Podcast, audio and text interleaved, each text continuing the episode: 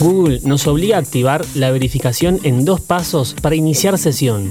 Pero, si me roban el celular, en los próximos 5 minutos te vas a enterar de las alternativas para tener tu cuenta completamente a salvo.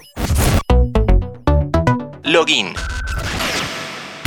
Hola, ¿cómo estás? Seguramente habrás escuchado de la verificación en dos pasos en redes sociales o en aplicaciones con información sensible, como el home banking. Esto implica una segunda instancia para corroborar que vos sos vos. Es uno de los métodos de respaldo más difundidos en los últimos años. Pero, ¿es vulnerable? ¿Qué es el SIM swapping? ¿Cuánto le lleva a un hacker romper tu contraseña?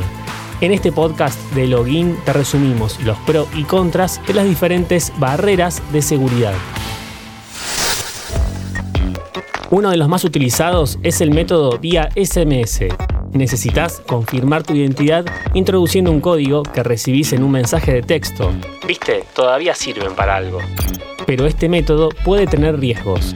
El SIM swapping es una técnica que consiste en clonar la tarjeta del celular se logra de un modo bastante simple, aprovechando los errores humanos o mediante ingeniería social, la manera de obtener datos privados por descuido de la víctima.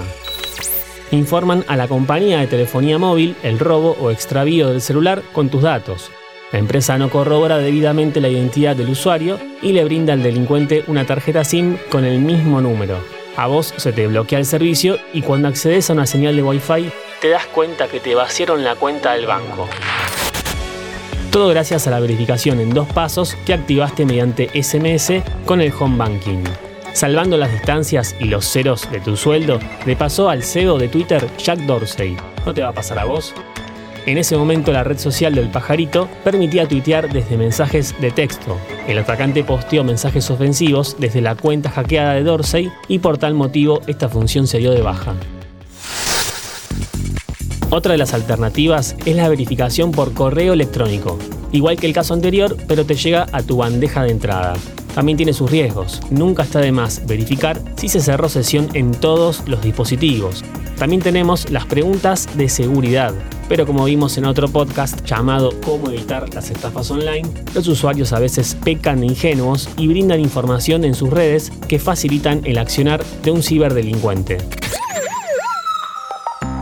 Google Authenticator es una opción también para validar tu identidad, pero si no tenés el celu a mano no hay manera. Llegado el caso que pierdas el teléfono o te lo roben, y con la mala suerte de no haber registrado o no tener a mano dispositivos de confianza, solo te queda una única alternativa para recuperar rápidamente tu cuenta y cambiar la contraseña.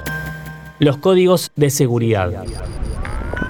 Primero necesitas activar la verificación en dos pasos vía telefónica y luego generar los 10 códigos de verificación que vas a tener que descargar y si quieres estar más seguro, imprimir y guardar en tu casa. Cuando no tengas manera de validar desde un celu, hace clic en probar de otra manera, ingresas uno de los códigos y ya puedes acceder. Recordá tacharlo, te quedan 9 restantes, pero tranqui, que se pueden renovar las 10 claves cuando quieras. Por último, cabe destacar que existen sistemas con los que se craquean contraseñas por fuerza bruta. Estos intentos de dar con passwords consisten en aplicar el método de prueba y error con la esperanza de dar con la combinación correcta. Se valen de diccionarios o herramientas automatizadas como Brutus, Medusa, THC Hydra, John the Ripper y Rainbow. Muchos de estos sistemas pueden descifrar una contraseña consistente en una única palabra que pertenezca a un diccionario en un segundo. Según el sitio howsecureismypassword.net, una contraseña de 8 caracteres solo con números puede descifrarse instantáneamente. Si los caracteres son letras mayúsculas y minúsculas, tardarían 22 minutos en descubrirla.